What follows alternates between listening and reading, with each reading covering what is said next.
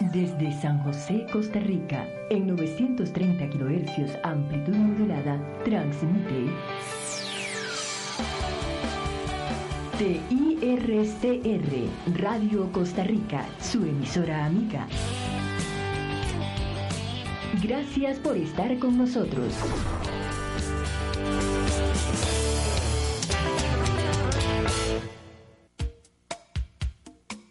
Mundo Sorprendente con Bernie Solano. Iniciamos, iniciamos.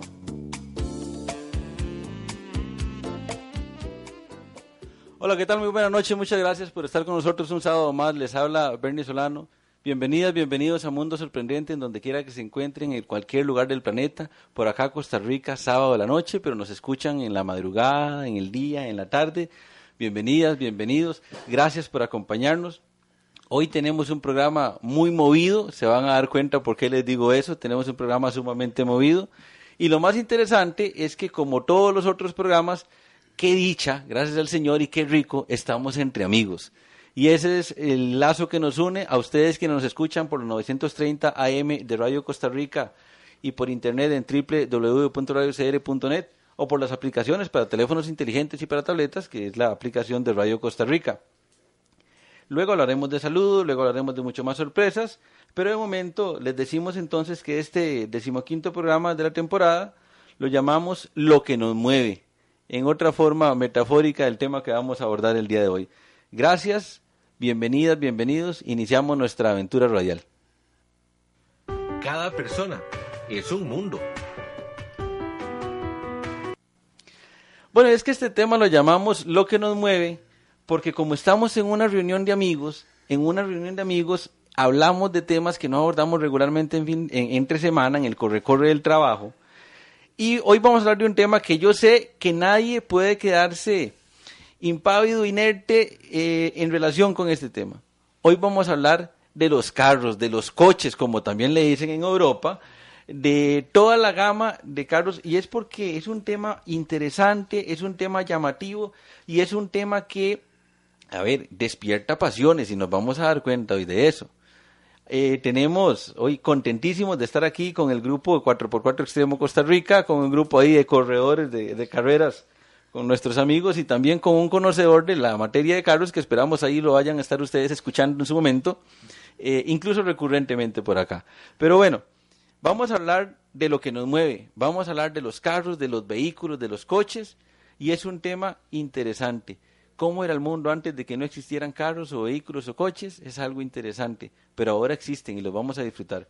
Con nosotros nuestro querido amigo Claudio Veas. Claudio, ¿cómo estás? Buenas noches, gusto en saludarte. Muy buenas noches, muchas gracias, don Bernie. Y aquí matando fiebre igual en la radio, ahora sí.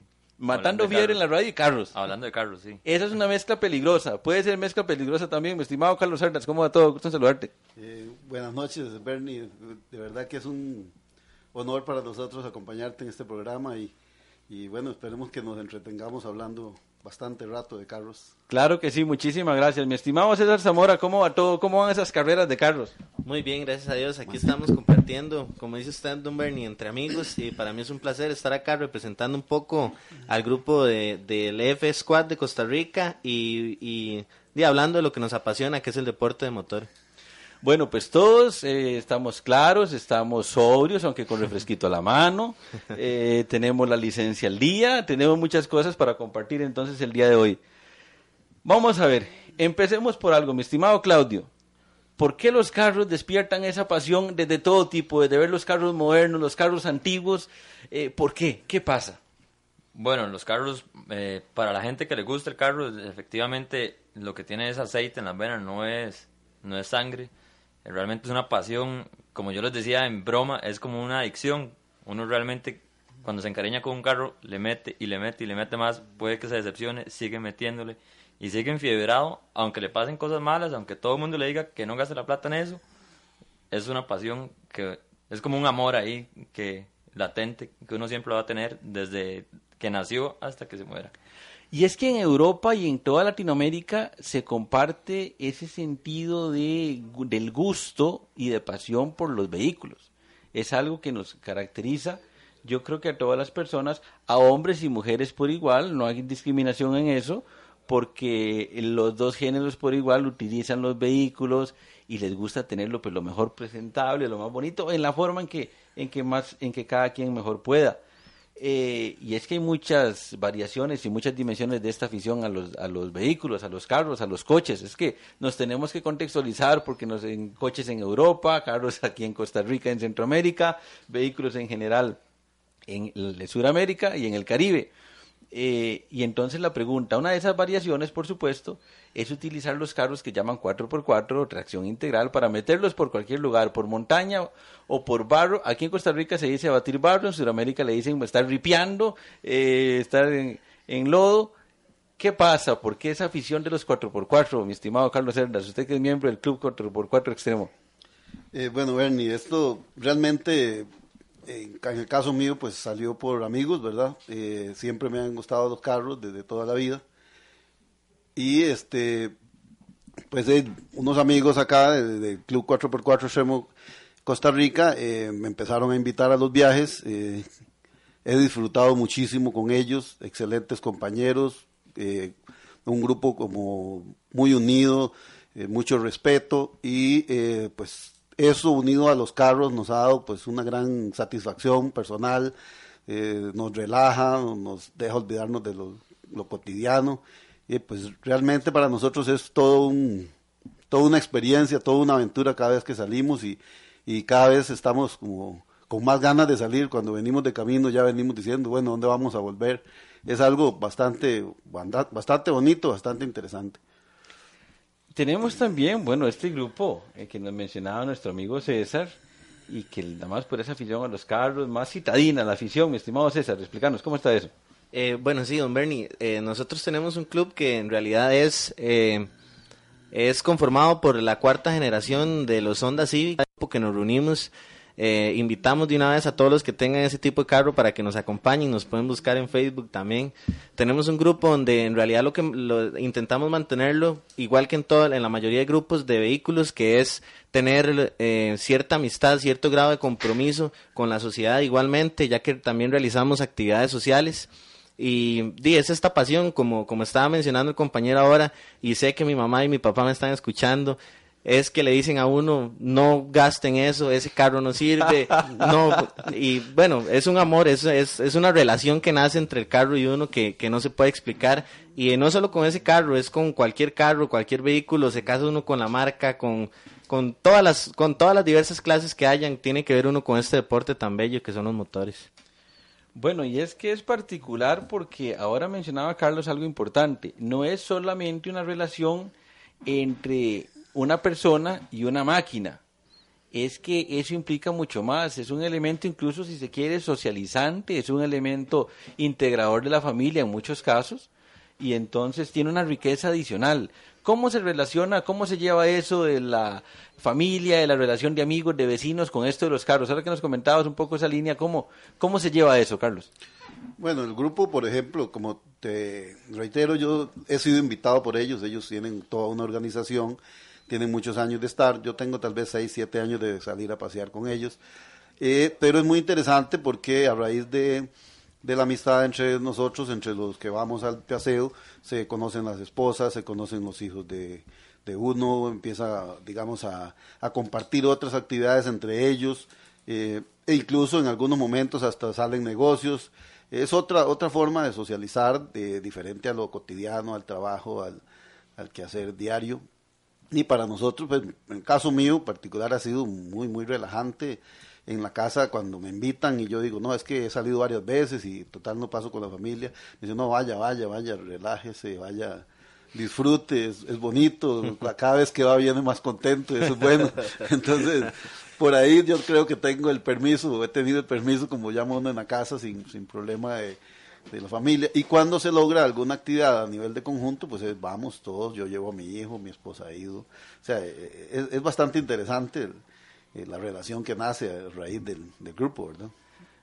Y Claudio, una pregunta, ¿por qué, qué llega, qué, qué, qué buscan las personas? Usted que es un carro apasionado, uh -huh. ¿Qué buscan las personas en un carro, en un vehículo, en un coche? Contextualizándonos y perdón a toda nuestra audiencia ya en Europa, en Sudamérica, que repetimos tanto el carro, pero es que aquí le decimos así el carro Pero bueno, vehículo, coche. Eh, ¿qué, qué, qué ves? Las personas que buscan mayoritariamente, ¿qué, ¿qué se conoce de un carro? ¿Qué se busca? ¿Qué se espera de un carro? Bueno, uno realmente cuando compra un carro, normalmente la gente normal lo compra para trasladarse de trayecto A a trayecto B, simplemente. Alguien realmente fiebre lo compra para eso y además le comienza a ver detallitos que le puede mejorar. Le comienza a cambiar si puede los aros, si puede las llantas, en el caso de los de 4x4, diferenciales, vas la suspensión, en el caso de los más de, más de carreras, igual suspensión bajándolo un poquito, haciendo los frenos más grandes, cambiando motor y comienza en eso es una adicción que uno no termina, es, es como echarle plata así a un, a un pozo sin fin. Comienza a echarle, echarle, invertir y eso también da demasiada felicidad y da un placer de ver que uno, como compró el carro y como lo tiene ahora, es una satisfacción enorme, no sé, es, es buenísimo. Bueno, vamos aprovechando para mandar saludos, mi estimado don Luis Guerra y Luis Mar. Eh, saludos cordiales, nos están viendo por cámara web allá en Venezuela, Caracas, gracias, muy amables por la sintonía. Eh, pero hay algo importante, porque yo creo que es necesario eh, dejar claro a la audiencia que no es solo el bien por el bien mismo o el vehículo por el vehículo mismo, eh, también hay elementos que cuidar porque sirve para trasladarse personalmente, para trasladar a la familia, para disfrutar en la familia, para los paseos. Y en ese sentido entonces viene una pregunta y es, hay que cuidar no solo aspectos estéticos, hay que cuidar también seguridad en los vehículos, es importante César. Sí, claro, don Bernie, igualmente, eh, como, como estaba mencionando, el compañero uno empieza a modificar el vehículo, le cambia aro, le cambia suspensión. Dentro de todas este tipo de modificaciones que se realizan en los vehículos, eh, como menciona usted, está la seguridad. La mayoría de carros eh, vienen con un sistema de frenos. Ahora lo que se hace es que se, se, se hacen los upgrades o, o se, se realizan estas modificaciones y se ponen discos eh, eh, de disco, frenos de disco en las llantas traseras. También se aumenta el, el, el cau- el caudal del- de las bombas principales, eh, de las auxiliares. Se modifica el sistema de frenos, lo que son los cinturones también. En el mercado se encuentran cintur- cinturones de 4 o 5 puntos y hasta roll cage. Ahora en, en la calle se encuentran vehículos que tienen lo que llaman jaula para, para, para, para, para Desarrollarle algún tipo ahí de... Sí, bueno, es, es, es un, es, es- sí, es, un, es una jaula de seguridad que, que, que se hace dentro del vehículo en caso de, de volcarse o algo. Este, este es un sistema de protección que se realiza para vehículos de competencia, pero ahora uno en la calle se encuentra vehículos que, que ya lo tienen y son de uso diario y, y tienen el roll cage o, o, o este tipo de jaula. Y es que en todo lugar existe esa pasión por los vehículos y ese gusto por los vehículos, por los coches, por los carros. Y por supuesto que es una escapa a Sudamérica y por supuesto que es una escapa por allá el criterio que nos va a dar dándole la bienvenida. Muy buenas noches, compañero, bienvenido Freddy Gamboa de Venezuela. ¿Cómo estás? Gusto en saludarte. Saludos, buenas noches, Penny. Igualmente a los compañeros que se encuentran en ese momento. Eh, mi noches. estimado Freddy, ¿qué, qué nos puedes contar vos de los carros? Que, que también, a ver, si por las venas va aceite o combustible, ¿cómo? ¿Qué nos puedes contar? Bueno, lo que te puedo comentar es que lo que pasa es adrenalina, pues, o sea, eh, combustible, pues, por las venas de uno. Uno que también en este, en este medio, este, uno ama, pues, a los vehículos, uno entiende eh, su, su lenguaje, eh, digamos, del motor, de la caja, transmisiones, bueno, en fin, muchas cosas que, uno como técnico, uno lo, puede expresar. Estamos hablando de carros, de vehículos, de coches, porque es algo digno. Yo recuerdo una historia, es una historia muy familiar, por supuesto interesante para mí y emotiva también.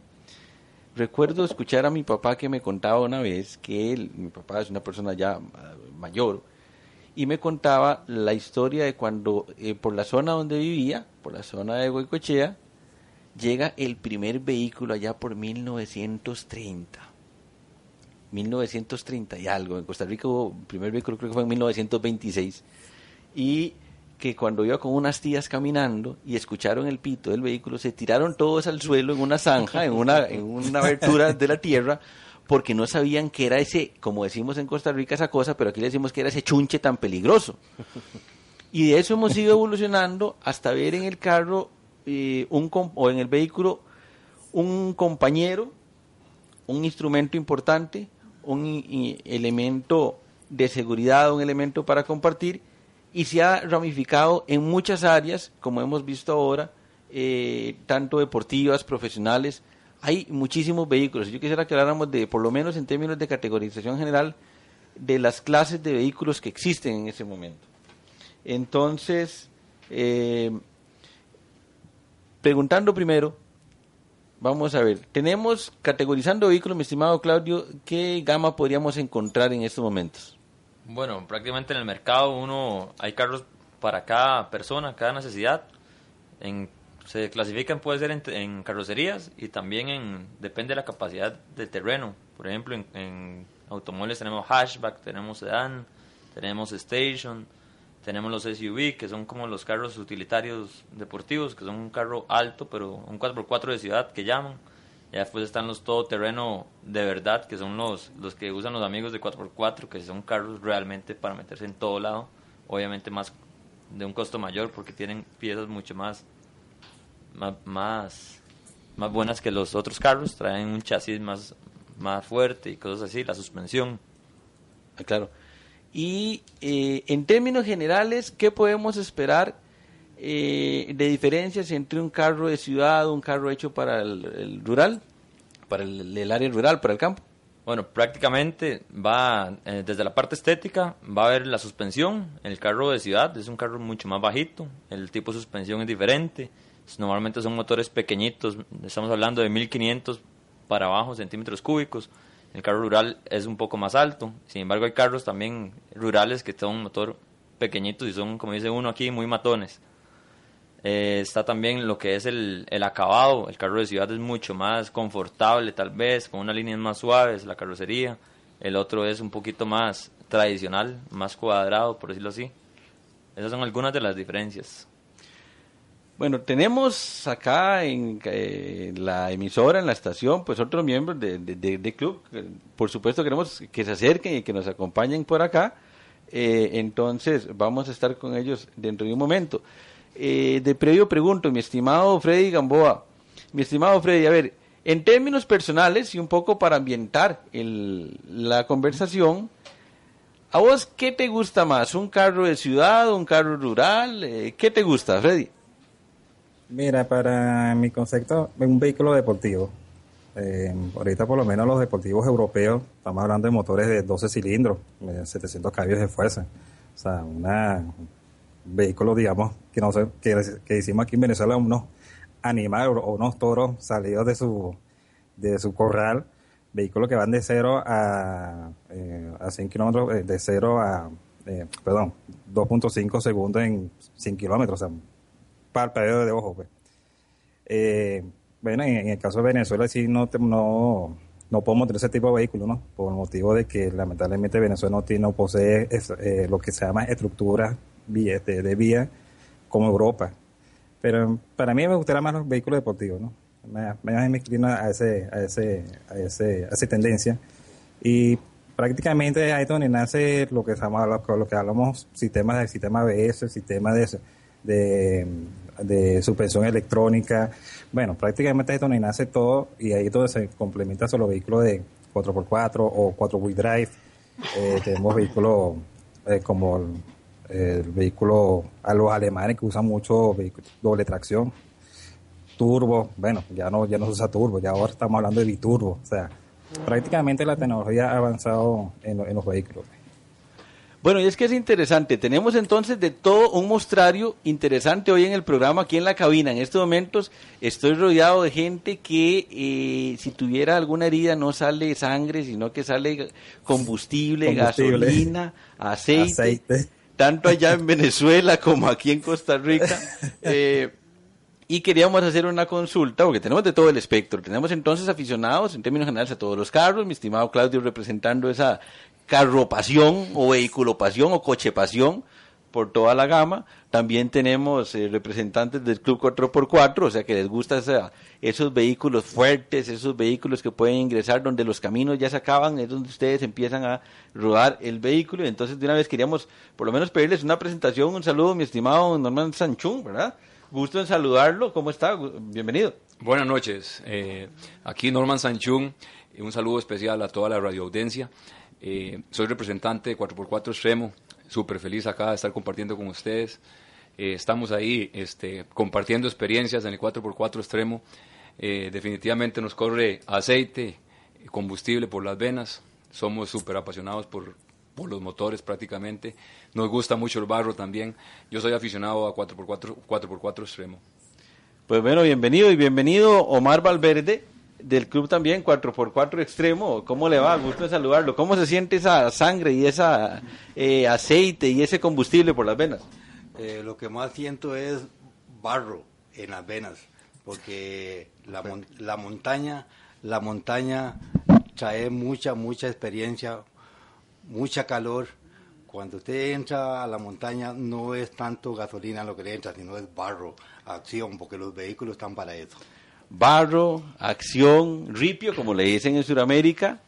Eh, eso se siente en el club 4x4 Extremo. ¿Tienen alguna eh, página en donde podamos eh, referir a nuestros oyentes, mi estimado Carlos? ¿O Norman? ¿cómo, ¿Quién lo va a decir? Carlos, adelante. Sí, bueno, el, gru- el- el grupo tiene eh, Facebook, el- el- se llama así, eh, de 4x4 Extremo Costa Rica, y también Asociación 4x4 Extremo eh, Costa Rica en página eh, web www.asociación4x4 Extremo Costa, costarrica.com. Interesante, entonces. Bueno, por supuesto que bienvenido. Yo espero que sientan a Mundo Sorprendente como su casa.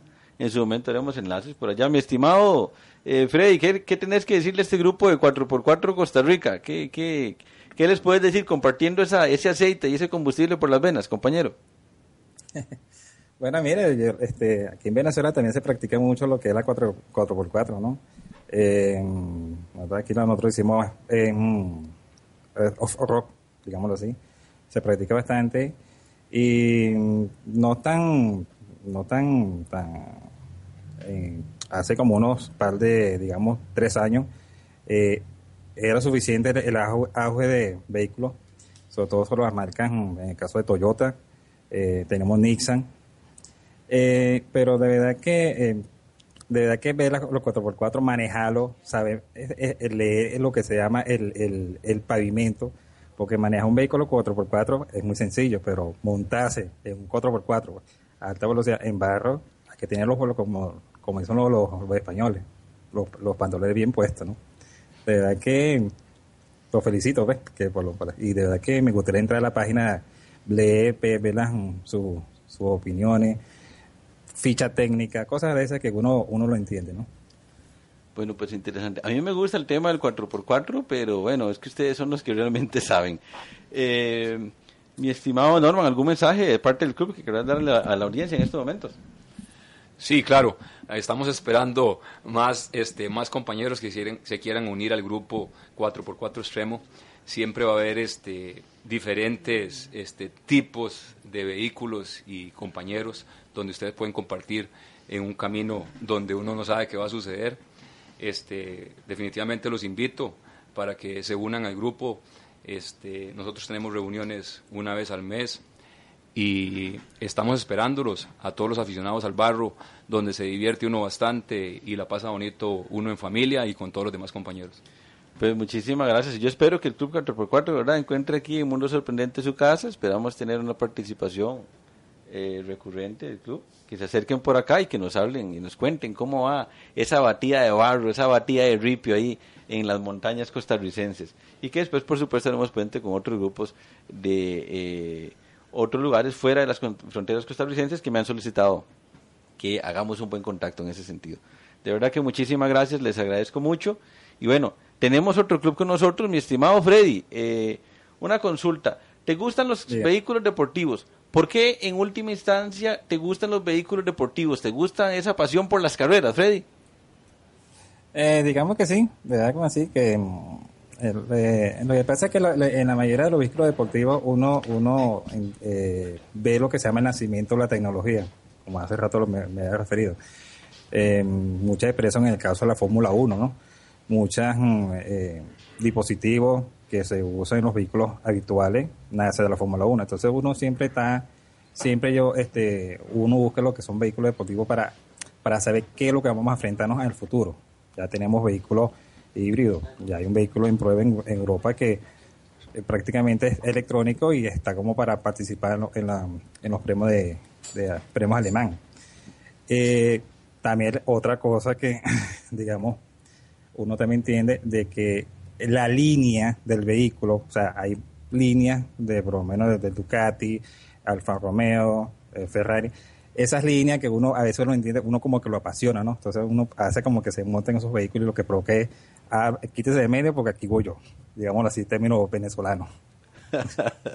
Muchísimas gracias. Bueno, mi estimado Claudio, ¿hay carros para todos los gustos o hay vehículos para todos los gustos o definitivamente tenemos que moldarnos a un solo tipo de vehículo y entonces uniformar a partir de ahí todas las personas? No, no, no, realmente hay un carro para cada persona. O sea, uno, y si no existe, si no queda conocido, uno lo puede también ir transformando. Eso es lo bonito de los carros. Uno lo puede ir ajustando a como la personalidad de uno. Realmente, di, como es una pasión a la gente que le gusta, desde que uno entra a un lugar y sabe que a alguien le gustan los carros, hay un clic inmediato. Igual que el mismo clic cuando está en una agencia y ve el carro que le gusta, se hace una conexión inmediata. Prácticamente para mí hay un carro para cada persona.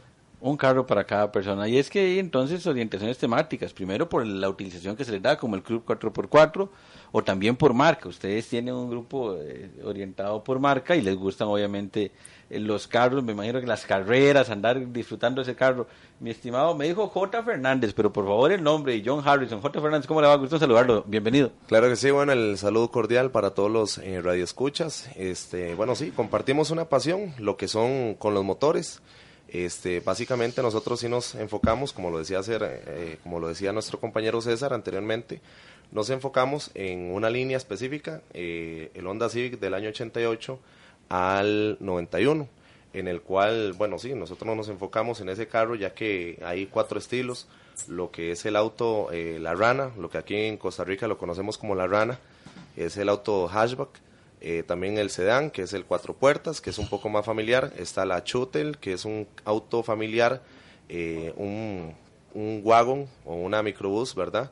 Y también lo que es el auto CRX, que acá nosotros lo conocemos como la Rex, que es el auto más que todo como de competición acá en Costa Rica, ya que todos los, pilotos eh, eh, que participan en carreras legales en lo que es el Autódromo La Guásima utilizan varios de esos automóviles para lo que son las carreras eh, oficiales, ¿verdad? Igual es un carro de poco peso, alto desempeño y todo, que se le puede montar igualmente cualquier motor y bueno, ahí obtener varios resultados. Eh, John Harrison, ¿cómo le va? Bienvenido, gusto saludarlo. Ah, muchas gracias primero, gracias a Dios por estar acá, ¿verdad? Y la oportunidad. Eh, sí, como, como decía eh, Joel, eh, nosotros representamos al- a, la generación del 8891. Tenemos alrededor de unos dos años de, de- de haber formado el grupo, lo pueden encontrar en, en- en Facebook. Eh, la, la pasión principal es el Honda, ¿verdad? Eh, y más que todo, muchas veces es la rivalidad entre Honda y Nissan o Honda Mitsubishi y todas esas, ¿verdad? Eh, nosotros lo que intentamos en un principio es restaurar el carro en, su, man- en su manera más stock, ¿verdad? Su manera más normal. Y ahí en fuera mm, colocarle piezas que, que eleven su desempeño tanto en frenado, seguridad, eh, aceleración, caballos de fuerza, etcétera, etcétera. Marcas hay muchas, mi estimado Claudio. ¿Qué podemos decir de eso? Aquí no se preocupe que es un programa sin publicidad, es un programa sin fines de lucro, no hay ningún problema. Podemos hablar abiertamente sin ningún problema. Marcas, como cuántas hay en el mercado? Prácticamente hay demasiadas marcas. Por ejemplo, cada país tiene, en los países europeos tenemos di, Alfa Romeo, tenemos TBR, tenemos Aston Martin, Mercedes, BMW, tenemos también latino, eh, norteamericanos, Ford, Chevrolet. Hoy en día los fabricantes, realmente el carro puede ser de una marca japonesa, por ejemplo, ensamblado en México, ensamblado en, en Francia, puede ser un carro francés ensamblado en Argentina o en Brasil. Eso realmente, como va la globalización, uno anda un carro de una marca ensamblado en otro lado. Hay prácticamente millones de marcas. Estamos hablando entonces de que hay para todos los gustos, para todas las necesidades, y es un tema que efectivamente apasiona. Yo quería agradecerles, este es un programa así como de presentación de el tema específico de vehículos, porque hay mucho de qué hablar, y como es un grupo entre amigos y un programa entre amigos para compartir, la idea es que vayamos poco a poco conociéndonos y que vayamos poco a poco conociendo sobre estos temas. Y entonces, por supuesto, que quería agradecerle muchísimo la visita el día de hoy más que visita, que se aciertan parte de la comunidad de Mundo Sorprendente, una comunidad de amigas y de amigos que nos escuchan, porque no son simples escuchas, sino que nos enlazamos con eso que no se ve, pero que sí se siente, que es la amistad, a través de las ondas de la radio por muchos lugares. La verdad es que agradecemos muchísimo a quienes nos escuchan, tanto en vivo como en diferido en la grabación del programa, en Europa, en Sudamérica, en el Caribe. Por ahí nos está llegando también de Oriente, eh, incluso de Jerusalén tenemos por ahí un reporte que agradecemos muchísimo. Y entonces, de verdad que queríamos agradecerles el estar aquí, porque uno de los aspectos por los que no hay que perder la capacidad de asombro es ver esa invención maravillosa, una máquina que nos lleva a todo lado, que se llama el vehículo, el carro, que en principio eh, se dio muy rudimentario y que ahora prácticamente se integran con un montón de elementos para confort, un montón de elementos y de aditamentos para disfrutar y compartir, y eso es algo que no puede pasar desapercibido, es algo que nos debe asombrar, porque pareciera ahora como que ver un vehículo con ciertas características, como que ya decimos es muy común, pero no, no hay que perder la capacidad de asombro. Es una maravilla rodando por nuestras calles, día a día lo vemos y día a día lo disfrutamos, y ustedes son un ejemplo muy interesante, muy bonito, de que son apasionados del tema, de que no pierden la capacidad de asombro con los vehículos y que definitivamente están haciendo y hermanando personas y familias a través de una maravilla tecnológica que se llama el vehículo. De verdad que muchísimas gracias. Yo quiero agradecerles. Mi estimado Freddy, mensaje de salida, compañero. Bueno, gracias por, la invitación, Ben. Igualmente saludo al, panel que tienen ahí en tu, en programa, que bueno, que, que nos une, ¿ves? Es lo que tú dijiste, ¿no? De que eh, el vehículo es una pasión, pero pues, los carros, en cualquier tipo que sea, puede ser de competencia, puede ser de paseo, puede ser lo que sea, pero es una pasión que uno lleva por dentro y, y eso te lo llevas como hasta la tumba, pues, como decimos aquí en Venezuela. De verdad que gracias por, por, por esta invitación y bueno, saludos y buenas noches a todos ustedes. Muchísimas gracias, Freddy. Esperamos eh, disfrutar y aprovechar tus conocimientos en programas posteriores hablando de vehículos, porque les cuento algo, estimado Freddy, sabe de vehículos y bueno, lo lleva por la sangre. Aquí estoy rodeado de un montón de gente que ya hasta olor a combustible llega de cómo son aficionados a los carros. Mi estimado Carlos Cerdas, muchísimas gracias por estar aquí. Esperamos que pueda repetir la, la, la intervención. Bueno, eh, buenas noches, muchas gracias de verdad a vos que invitaste el eh, en realidad, pues gracias a los compañeros del grupo 4x4 Extremo que, que nos acompañaron. Como te digo, yo soy invitado por ellos, y les agradezco mucho a ellos eh, toda la amistad que me han dado, el, compañerismo tan grande y esa, ese gusto que me han dado durante tantas, tantas, porque han sido varias las, las veces que los he podido acompañar. Bueno, yo espero que por favor el Club 4x4 Extremo Costa Rica pueda compartirnos algunas fotos ahí en el muro del Facebook de Mundo Sorprendente para ver cómo es que ustedes se meten en esos barrios y después nos cuentan cómo es que salieron. Sí, bueno, los compañeros del 4x4 Extremo, las personas que viven activas y que realmente han fundado este grupo y lo han llegado a hacer lo que actualmente es, eh, casi todos tienen sus publicaciones bajo ese mismo nombre, Asociación 4x4 Extremo Costa Rica aparecen gran cantidad de, de, pequeños eh, videos en, YouTube y en, en la página de, la asociación hay toda una agenda y todo un, detalle de todos los distintos eventos que se han hecho y fotos para que puedan disfrutar de ellos también. Muchísimas gracias, estaremos tratando de compartirlo. Muchísimas gracias, mis estimados compañeros de ese club temático de eh, César, que nos acompañas ahora a la distancia, mi estimado, bueno, J. Fernández, que J. Fernández, ¿verdad? Estoy eh, complicado yo con ese J, me tuve desubicado porque no les sabía el nombre completo.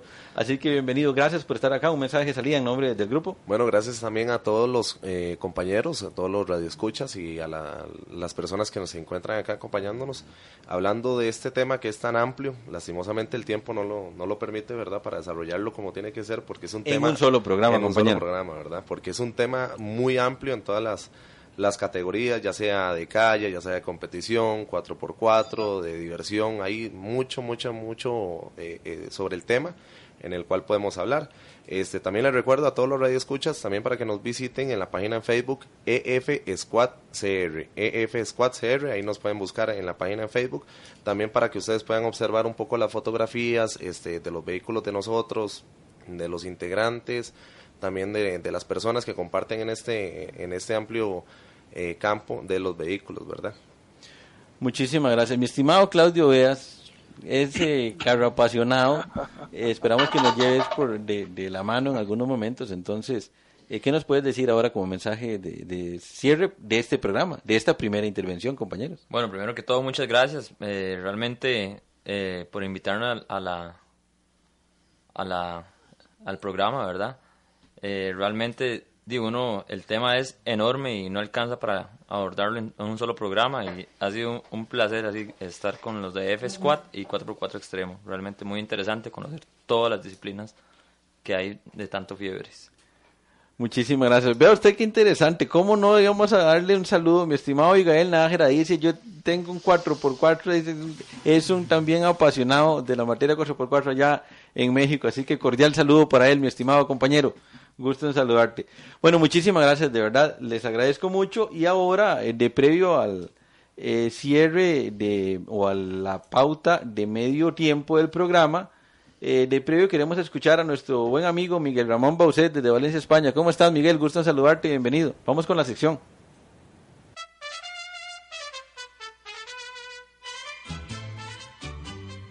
Llegó carta desde España.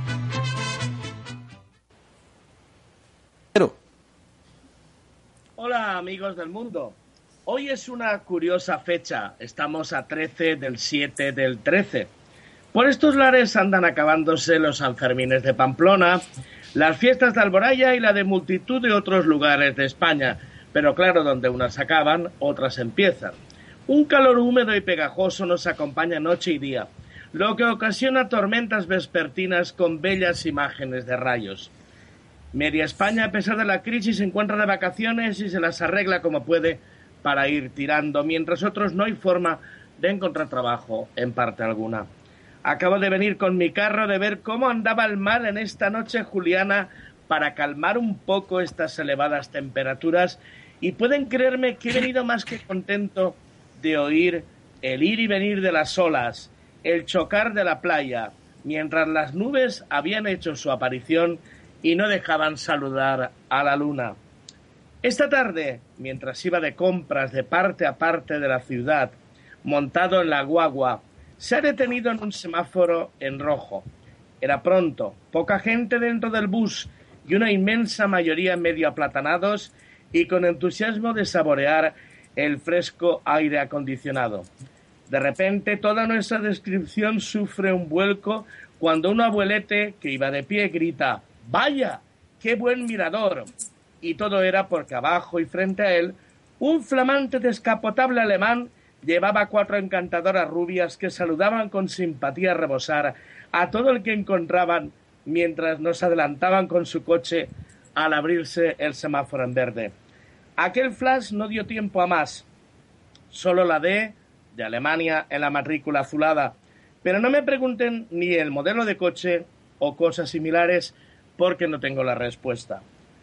Hoy hablamos aquí entre amigos de los coches, de los coches todoterreno, de los coches de aventura, todo un mundo interesante y sobre todo para saber eh, por vuestros países cómo va este tema y qué vehículos y lugares eh, se frecuentan a través de estos carros. Coches, carros, bus, guagua. Permítanme que desemboque en esta riqueza y variedad de nuestra lengua dependiendo del país o región donde nos encontremos.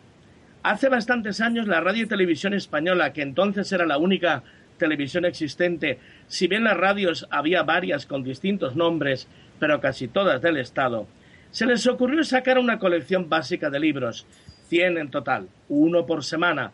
Valían a 25 pesetas unidad, o sea, 15 céntimos de euro actuales, y que según su temática variaba el color del lomo. Pues bien, uno de ellos se llamaba Nuestra lengua en ambos mundos, y su autor era Ángel Rosenblatt. Este era de zonas verdosas oscuras. Recuerdo que aquel libro me transportó mi juventud de aquel entonces a un mundo para mí desconocido e interesante. Era la primera vez que yo aprendí a ver y oír cómo las palabras del español o castellano tenían otro nombre o variación cruzando el charco y dependiendo también del país.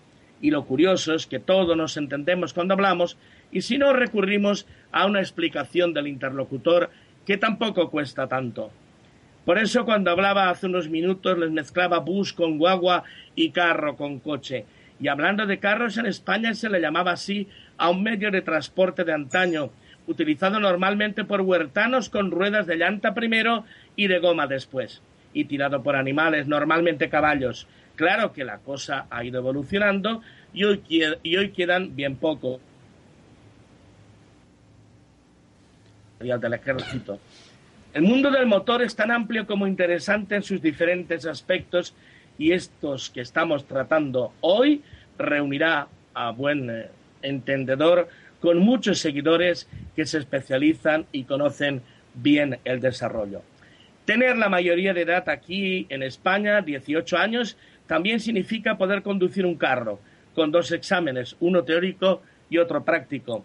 Y esa es una de las, mayores, de las mayores aspiraciones de todo joven que entra en esta etapa. Luego suele quemar sus primeras conducciones con un coche viejo o de segunda mano y posteriormente se le compra uno nuevo. Algunos han tenido una moto antes o una simple bicicleta con tal eh, de no darse un pateo, decían. Pero una vez saborean el coche ya se quedan con él y dejan en segundo plano todo lo demás. Pura vida amigos con los gallos del vecindario de testigo que ya empiezan a decir buenos días. Pura vida, Miguel Ramón, muchísimas gracias, gusto en saludarte, un abrazo non-stop y por supuesto que agradecidísimos por esa mención que haces y saludo por supuesto a una especial manera, la manera de Miguel Ramón Baucet, escritor español, a los miembros de, y aficionados de los clubes y carro apasionados costarricenses. Muchísimas gracias, Miguel. Hasta la próxima semana, un abrazo. Mundo sorprendente. ¿Quiere comunicarse con nosotros? quiere compartir sus experiencias, quiere plantearnos sus dudas, preguntas, comentarios o quizás participar en vivo en el programa. Estas son nuestras vías de contacto. Correo electrónico mundosorprendentecr.com. Hágase nuestro amigo en Facebook. Búsquenos como Mundo Sorprendente. Síganos en Twitter, msorprendentecr. En cabina puede llamarnos a través del teléfono 905-2930-930 de Radio Costa Rica. También entre semana puede enviarnos un mensaje de texto o dejarnos un mensaje de voz en el teléfono 7033 3292. Esperamos saber de usted.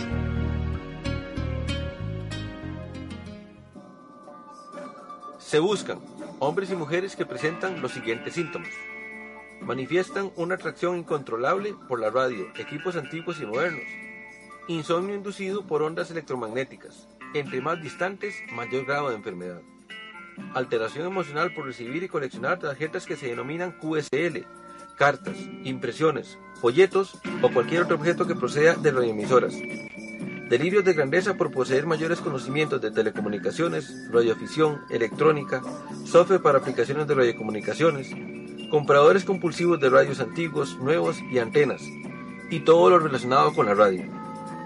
Puedes conocernos en el próximo encuentro Exista Mexicana julio 18, 19 y 20, Ciudad de México, Distrito Federal. Más información en la página encuentrodexmexico.mex.tl. Organiza licenciado Juan José Mirós, Radio Educación y Grupo Exista de México. Una colaboración de Mundo Sorprendente. Mundo Sorprendente. El mundo de la radio. muchísimas gracias. Hoy en el mundo de la radio tenemos el agrado de compartir nuevamente con un buen amigo, un doblemente colega y un amigo de la comunidad de Mundo Sorprendente, el licenciado Juan José Mirós, desde el Distrito Federal en México. Mi estimado Juan José, ¿cómo va todo? Gusto en saludarte, un pura vida desde Costa Rica. Muchas gracias, Bernie. Y pues aquí estamos con unos problemitas de internet que espero me estés escuchando bien.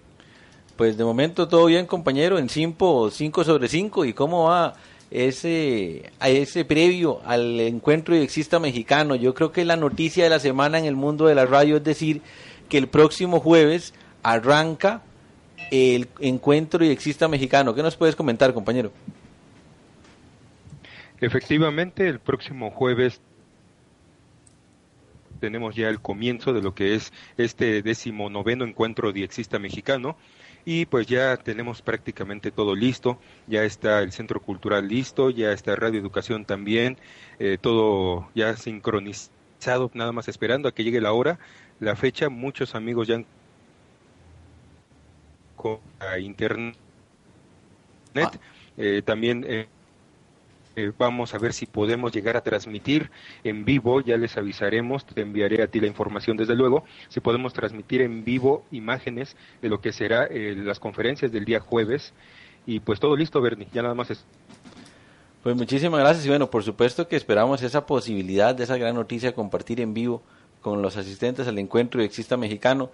Disfrútenlo bastante, compañeros, disfruten por los que no fuimos, pero estaremos ahí por supuesto que en espíritu. Claro, hubiera sido más bonito estar ahí en físico, pero eh, obligaciones laborales no lo impiden, mi estimado compañero. Pero eh, para el licenciado Juan José Mirós, para los miembros de Radio Educación y para el Club de Exista Mexicano, un abrazo desde acá, un pura vida, los mejores deseos de éxito, que casi estoy seguro que lo van a lograr, por supuesto, en un 100%, respecto del desarrollo de ese evento de tan importante en Latinoamérica y desde acá, entonces, nuevamente un pura vida, un abrazo, éxitos y esperamos entonces contar con esa conexión y compartir eh, con ustedes por la magia de la radio eh, de ese encuentro de chiste mexicano, mi estimado Juan José. Tal vez un mensaje de cierre y bueno, eh, no está de más invitar para quien todavía pueda darse la escapadita y llegar el jueves por ahí. claro que sí, bueno, pues primero agradecerte, agradecerte enormemente pues este apoyo que nos has proporcionado al difundir este evento. Eh, ya sabemos que, que, seguramente será un éxito como los anteriores y pues para todos aquellos que aún estén interesados en, en venir aquí a la Ciudad de México el próximo jueves 18, viernes 19 y sábado 20, pues se llevará a cabo este encuentro de Exista Mexicano. Eh, si tienen alguna duda pueden escribirme al correo que ya diste, el de dx2013 arroba live.com. Ahí tendrán ustedes toda la información pronta sobre ya los hoteles, ¿sí? este, el hotel y otros hoteles que recomendamos, eh, también en dónde será el transporte, la ubicación de los lugares sede de este encuentro, eh, toda la información, ya las ponencias de los colegas que van a estar aquí presentes y pues entre ellos te puedo nombrar que va a haber eh, algunas exposiciones sobre legislación respecto a telecomunicaciones, sobre las DX expediciones, eh, sobre la historia ¿no? de la onda corta también aquí en, México. Son algunas de las exposiciones que tendremos y pues ya te estaré mandando la información y los videos, si no llegamos a transmitir en vivo, pues los videos de lo que hicimos. Muchísimas gracias, José, ¿verdad? Lo mejor, éxitos. Estoy 100% seguro de, esa, de ese éxito. Es una actividad asegurada, una actividad que reúne internacionalmente a los diexistas y aficionados y radioapasionados de toda Latinoamérica y de Europa, incluso también han tenido participación. Muchísimas gracias, compañero, muy amable y, nos y seguimos en contacto. Muchas gracias, Bernie, y para todos los radioaficionados y radioescuchas que están sintonizando esta emisora, 73 y excelentes de X. Eh, cómo no, cordial 73 y muchos y buenos de X, compañero. Muchísimas gracias. Hasta pronto. Sonidos del mundo. Cordiales saludos amigos de Mundo Sorprendente a través de los 930 kHz de Radio Costa Rica para todo el país y en Internet por las aplicaciones APP para todo el mundo. Soy Jorge García y como cada sábado en la noche les presento lo mejor de la música de los cinco continentes en Sonidos del Mundo. Para esta noche, Bernie les presento a una gran cantante de origen nigeriano, pero de nacionalidad británica. Se trata de Helen Folazade Adu, mejor conocida en el mundo de la música como Sade. De una extraordinaria voz, Sade marcó sin lugar a dudas una gran referencia en las décadas de los años 80 y 90 en los géneros musicales como el soul, el jazz, el smooth jazz entre otros. De su álbum Diamond Life, hemos escogido uno de sus mayores éxitos, Again to Your Love, que lo escuchas aquí en Sonidos del Mundo.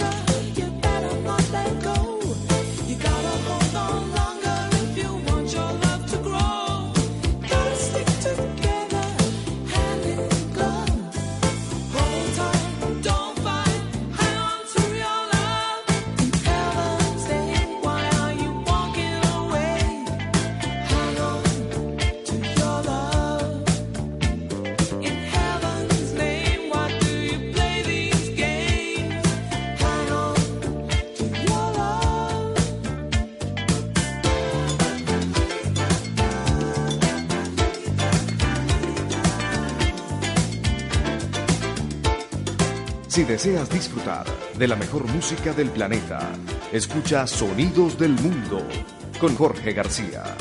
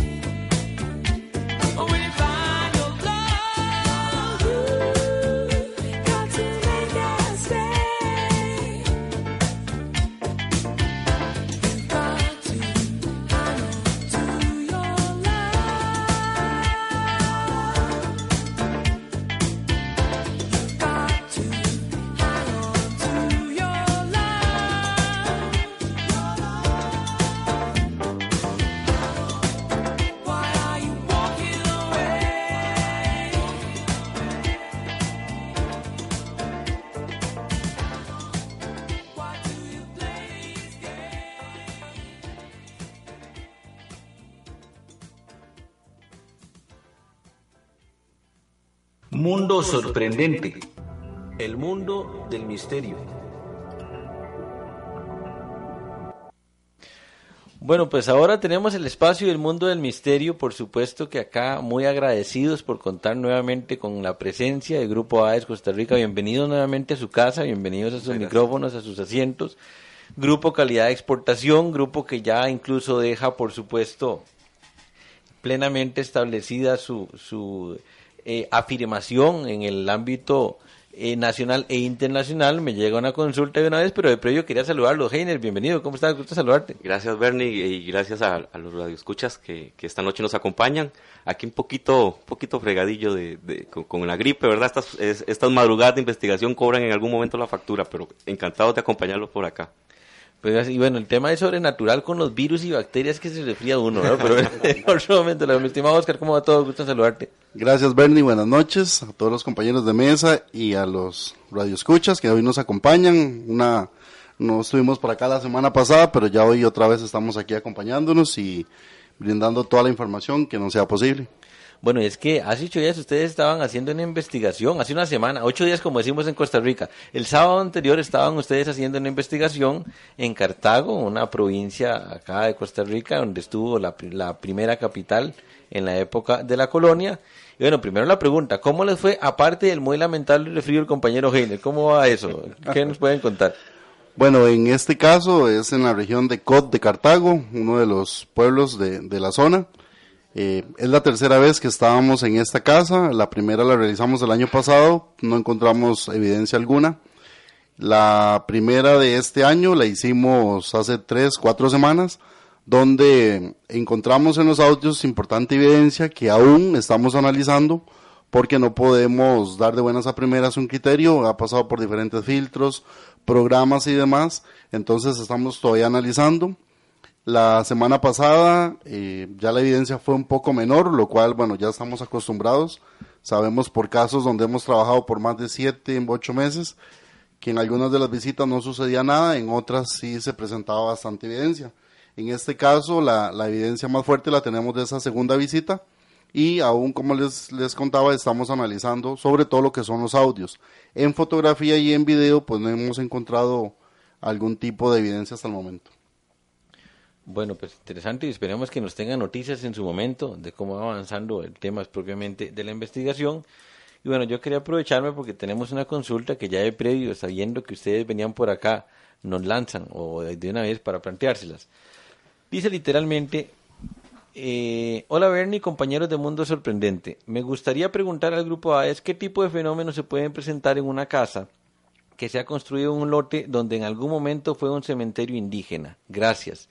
¿Qué podemos decir? Vemos ya presto la respuesta a nuestro compañero Heiner. Adelante. Bueno, en buena teoría no debería estar pasando absolutamente nada, porque los asentamientos indígenas, al igual que cualquier otro cementerio, son, son suelos de descanso y aunque se hayan hecho construcciones ahí, si se produce algo sería más bien algún fenómeno totalmente natural, porque debemos recordar que los asentamientos indígenas se formaban alrededor de, de corrientes de agua y dependiendo del tipo de, de material que estuviera cerca de esas corrientes de agua, pueden provocarse eh, algún tipo de fenómeno que llamaríamos natural, eh, sonidos, magnetismo, eh, eh, grabaciones de, de, las corrientes de agua que van a jalar dentro de la, de la, de la piedra calita ruidos, ¿verdad?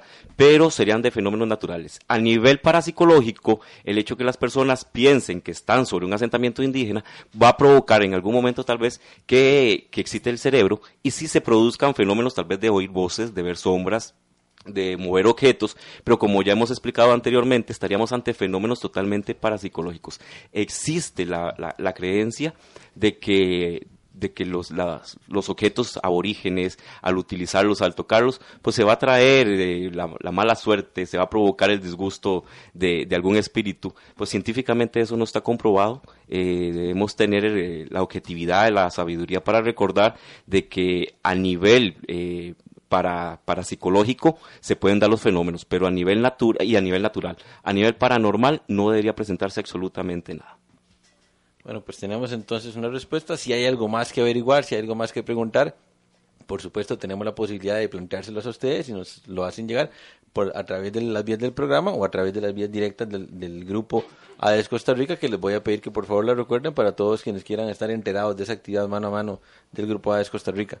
Bueno, nuestro, nuestro correo es ades.cr.gmail.com adscr, ades, perdón, adscr. punto- No, lo dije mal. Ades. Ades- punto- ades.cr.gmail.com y con ese mismo correo nos buscan en Facebook. Y igual la página www.adescr.net.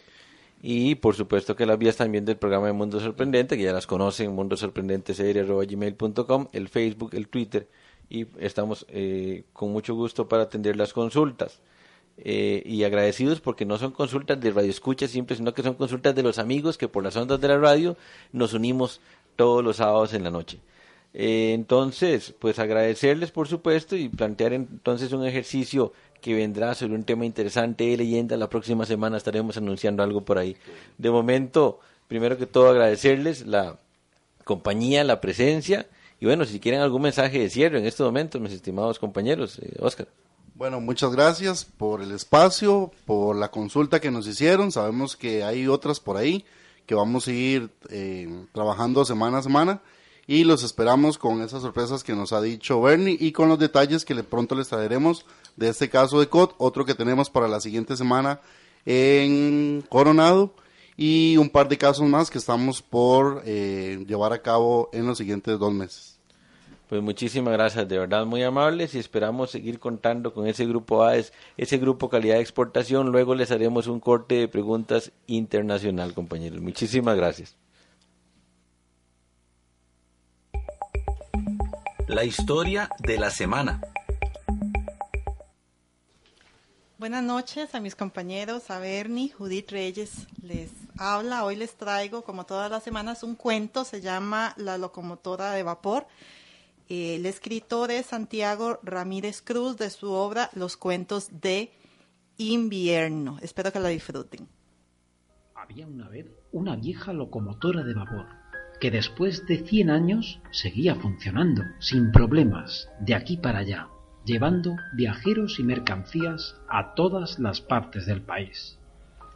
Nadie podía hacer cuentas del número exacto de pasajeros que a lo largo de todos los años había transportado. Nadie podía saber los kilos y kilos de mercancía que aquella locomotora había arrastrado en aquellos años. Un día, aquella infalible locomotora se averió, justamente a la salida de una estación, y enseguida los conductores de la máquina llamaron a don Froilán, que era el mecánico, jefe y encargado personal y exclusivo de aquella locomotora. Don Froilán se desplazó inmediatamente al lugar donde se había quedado inmovilizada la locomotora y no demoró ni un solo segundo en ponerse manos a la obra para averiguar el origen de la avería y poder arreglarla rápidamente para que pudiera así continuar su marcha. Pasaron dos días y don Froilán el experto mecánico de locomotoras y encargado personal y exclusivo de aquella máquina de vapor, no daba con el fallo. Es decir, la locomotora seguía allí parada. Menos mal que no transportaba viajeros en aquella ocasión, solo llevaba mercancías, pero de igual manera debía reiniciar su marcha cuanto antes. Don Froilán desmontó tuercas, tornillos, ruedas, ruedines, la caja de vapores, insonoros, todas las turbinas, lo volvió a montar todo, lo desmontó de nuevo y después, sin que le sobrase una sola pieza, lo conectó todo otra vez a su sitio. La máquina seguía con el mismo fallo. Arrancaba su potente motor, pero no se movía ni para atrás ni para adelante. Vinieron mecánicos de otras provincias, incluso de países extranjeros. Revisaron la máquina durante días y noches. Cambiaron piezas, pusieron tuercas nuevas, relés distintos y nuevas tuberías de conducción. Pero nada, la máquina no arrancaba y no se movía. Pasó un mes y don Froilán se encontraba hundido en su desesperación. Una noche, al llegar a casa, se desahogó contándole todo a su mujer, y Cristinita, la hija pequeña de don Froilán, que era muy curiosa, y había escuchado todo lo que preocupaba a su padre, pidió ir a ver la locomotora, pues le gustaban mucho los trenes y tenía una increíble curiosidad por ver esta locomotora tan problemática. A la mañana siguiente, don Froilán se presentó con Cristinita a la salida de la estación, justo donde se encontraba la locomotora averiada. Aquí está Cristinita. Esta es la locomotora que tanto dolor de cabeza me está dando. Venga, sube, que te la enseño por dentro. Papi. Sí, dime, Cristinita. ¿Qué es este pedal? Sí, este pedal es para darle más presión a la caldera.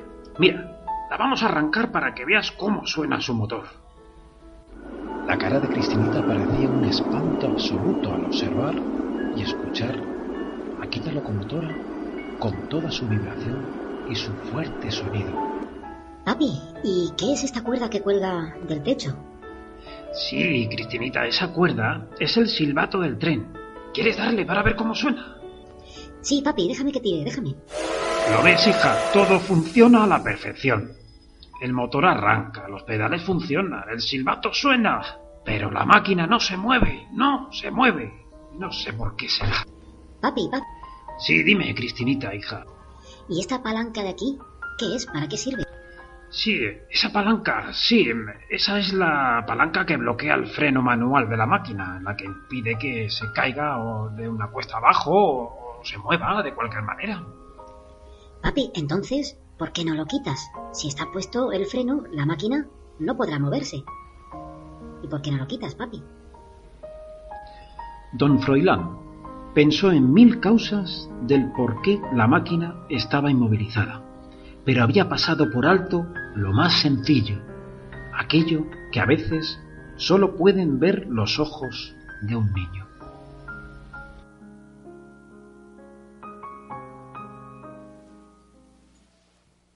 La moraleja sería a tono con el tema de esta noche, que lo que nos mueve está en nuestro interior. Serían nuestras aficiones, los hobbies, las pasiones, las obsesiones. Por eso les traigo un consejo. Quitemos el freno de nuestros miedos y temores y echemos a andar el vehículo de nuestros sueños, porque ese es único. Muchas gracias y buenas noches. Eh, muchísimas gracias. Un cuento muy lindo, un cuento precioso. De la locomotora es un cuento que me encantó. De verdad que gracias por esa historia. Y bueno, tenemos varias cosas que decir llegando casi ya al final del programa. Primero, estimados compañeros del Club 4x4 Extremo, nos llega un comentario que dice, este club, eh, ellos son grandiosos, los he visto actuar en situaciones de emergencia, dice por ahí, especialmente por si fueron ustedes en el terremoto de Cinchona, compañeros, así que los están felicitando al Club 4x4 Extremo, de una vez para decirles. Eh, saludos cordiales, por supuesto, a César Alvarado Jiménez, que está cumpliendo años, está cumpliendo años César, así que felicidades César. A don Henry Clement y a su esposa en Suecia, un gran abrazo desde acá, un pura vida. A Luis Carlos Núñez, a Juan Manuel Chávez, y queremos también compartir, ya cerrando hoy el programa en que hablamos de lo que nos mueve, en que hablamos de carros, en que hablamos de pasiones, pues hay una pasión de un hombre que es multifacético, que es polifacético, eh, director general de Radio Verdad, de aquella emisora en donde se transmite por onda corta el programa también de Mundo Sorprendente de Guatemala, nos tiene una colaboración para el programa que por supuesto en esquema de horario lo ubicaríamos en el mundo de la radio, pero es un tema que lo hace tan planteado en términos tan bonitos, tan generales que queremos compartirlo con ustedes como un cierre. De momento sí queremos decirle eh, a don Edgar que un gran saludo desde acá, un abrazo, muchísimas gracias por esa colaboración y también enviarles un cordial saludo y agradecimiento a tantas y tantas personas que semana a semana se comunican con nosotros, nos eh, dejan comentarios, nos dejan esas muestras de afecto. Muchísimas gracias. Somos una comunidad de amigos. Y bueno, muchísimas gracias también, que no se olvide Mónica Jara con los comentarios que nos ha dejado, por supuesto. Muy amable. Y qué dicha, nos llegó la noticia que disfrutaron el, el programa. Nos alegra muchísimo desde acá, desde Mundo Sorprendente. Entonces, como un cierre previo de, previo decirles muchísimas gracias a todas y todos, eh, que Dios se los pague, que pasen una excelente y lindísima semana, bendiciones, muy amables, que Dios se los pague, pura vida y quedamos con el audio de Edgar Madrid acerca de un experimento que él ha planteado como científico en relación con la radio y los insectos y en general con algunos animales. Lo escuchamos y con esto cerramos hasta la próxima semana, si Dios quiere. Muchas gracias, pura vida, que Dios los bendiga. Gracias. Un saludo cordial para el buen amigo Bernie Solano de Mundo Sorprendente en Costa Rica. Seguramente usted se habrá dado cuenta que muchos radioaficionados y algunos científicos hacen referencia a muchas señales de radio inteligentes pero no identificadas. Y por supuesto, la mayor parte de personas los atribuyen a seres extraterrestres.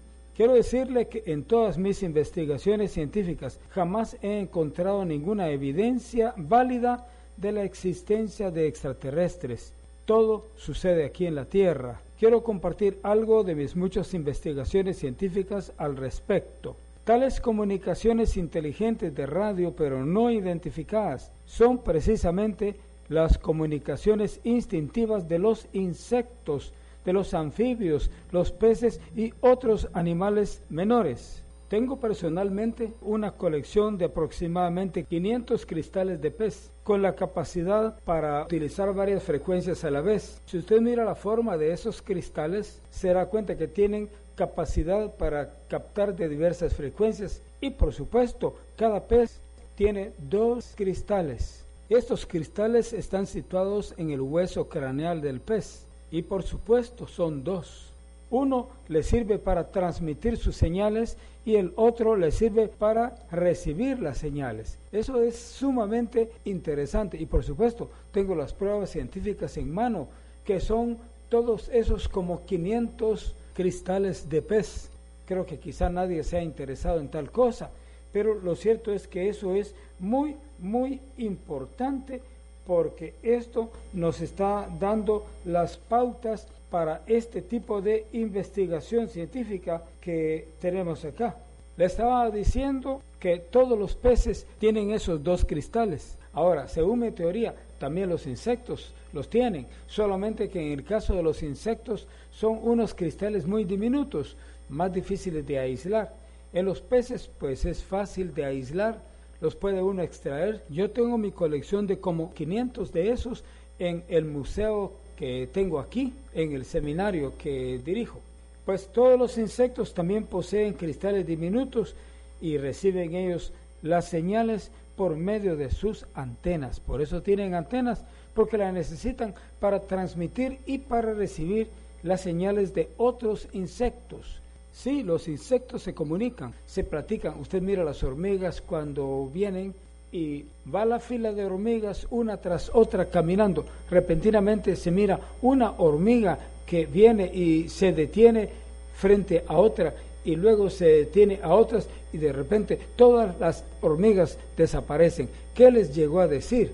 Pues no lo sabemos exactamente, pero sí fue una instrucción de algún peligro que habría en algún punto. Se estaban comunicando. Personalmente he hecho algunos experimentos con cucarachas entre otros experimentos, he hecho el experimento de tratar de comunicarme con ellas. Y por supuesto, sabiendo que las frecuencias que los insectos utilizan son altas frecuencias, entonces yo he tratado de producir con mi lengua algunos sonidos diminutos de una alta frecuencia, como de unos 14.000 ciclos por segundo, más o menos así, y he notado que inmediatamente la cucaracha comienza a mover sus antenas. Y eso me está diciendo que ella está tratando de descifrar los mensajes que yo le estoy enviando. Por supuesto, no los comprende, pero hace el intento de comprender el mensaje que se le está enviando. Y por supuesto, tanto los insectos como los peces utilizan frecuencias más o menos, según mi propio cálculo, como entre unos 14.000 a 100.000 ciclos por segundo. Y eso es otra gran maravilla, ¿sabe? Ay, Bernie, esto es algo tremendo, la gran sabiduría de Dios. ¿Por qué colocó las frecuencias de los insectos y de los peces, de los sapos y otros animales en un área de alta frecuencia? ¿Por qué razón? Imagínese usted cómo sería este mundo de horrible si nosotros los seres humanos tuviéramos que escuchar todas esas millones de señales que andan por el ambiente. Ya usted puede imaginarse escuchando nosotros todas las comunicaciones de las hormigas, de las cucarachas, de los grillos y cuantas más, sería pues prácticamente un mundo muy tormentoso. Pero Dios en su sabiduría colocó la frecuencia de los insectos en un área que no está dentro del rango que corresponde a las frecuencias del hombre, del ser humano. Debe usted saber que un ser humano, su tímpano funciona aproximadamente entre 40 a 16 mil ciclos por segundo. Por supuesto, yo he tenido algunas mis dudas. Yo me hice pruebas con eh, sonidos, con los ciclos y ya iba por 16 mil ciclos y todavía lograba escucharlo. Porque la ciencia dice que se escucha desde 50 hasta 15 mil ciclos. Pues yo creo que probablemente se escuche aún hasta 17 mil o aún más. Porque note, cuando usted antiguamente compraba una grabadora que desarrollaba de 40 a 20 mil ciclos por segundo, se notaba la diferencia entre una que desarrollara solamente de unos 50 hasta 12 mil o a 16 mil ciclos por segundo. ¿Por qué el oído logra notar la diferencia? Pues eso quiere decir que todavía logramos oír algunos de los altos ciclos, o sea, de las frecuencias altas, las logramos todavía escuchar.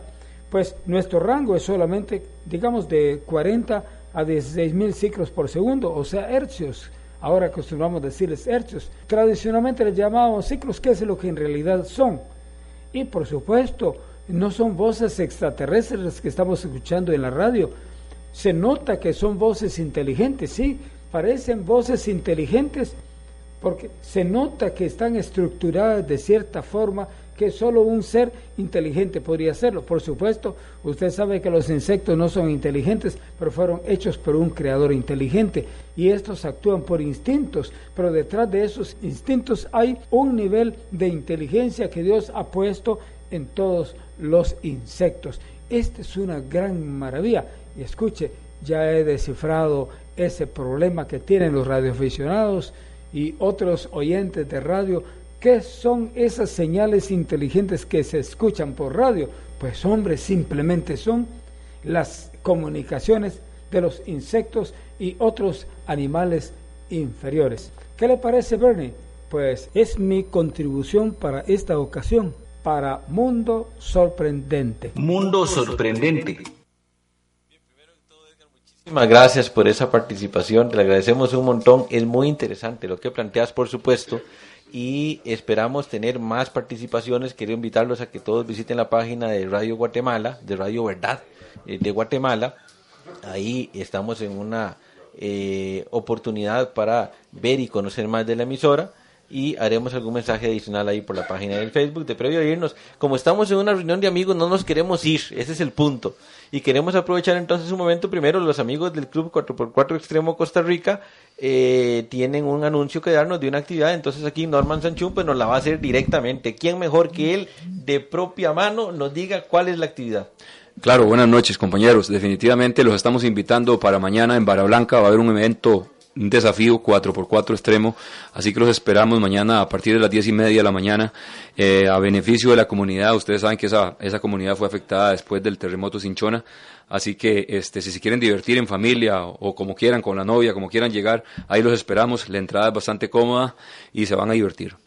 Bueno, pues interesante porque ya le enviaban un saludo a ustedes, e inmediatamente llegó el saludo y agradecimiento por ese apoyo que dieron en el, el evento eh, tan trágico que fue en su momento del terremoto de Sinchón. Así que muchísimas gracias al Club 4x4 y es su casa, pueden venir a anunciar cuando ustedes lo tengan bien y para nosotros será una alegría compartirlo. Muchísimas gracias. Muchas gracias, Bernie, aquí estamos para servirte. Muchísimas gracias. Bueno, obviamente no quería irme, le había pedido un espacio aquí al operador sorprendente para algo sumamente importante. Número uno, Muchísimas gracias, compañero. Estaba mirando, pero ¿cómo me iba a ir sin decirte muchísimas gracias, compañero? Un abrazo. De verdad que sí. Seguís haciendo magia de radio. El operador sorprendente no deja de sorprendernos. Definitivamente calza con la frase que no perdemos la capacidad de asombro, compañero. Muchísimas gracias. Y por supuesto, el director general de la emisora, don Henry Torres. Un saludo, un pura vida, un abrazo y esperamos poder comentar, conversar en algún momento. A todas y todos, muchas gracias. Nuevamente, gracias. Que pasen una muy bonita semana. Que Dios se los pague por toda tanta amabilidad y por la escucha y pura vida. Gracias entonces.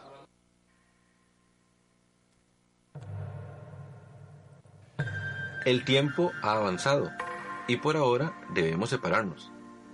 Nuestro punto de encuentro será el próximo sábado a las 9 de la noche por esta misma emisora Radio Costa Rica. Mundo Sorprendente con Bernie Solano. Muchas gracias por su sintonía. Hasta la próxima semana.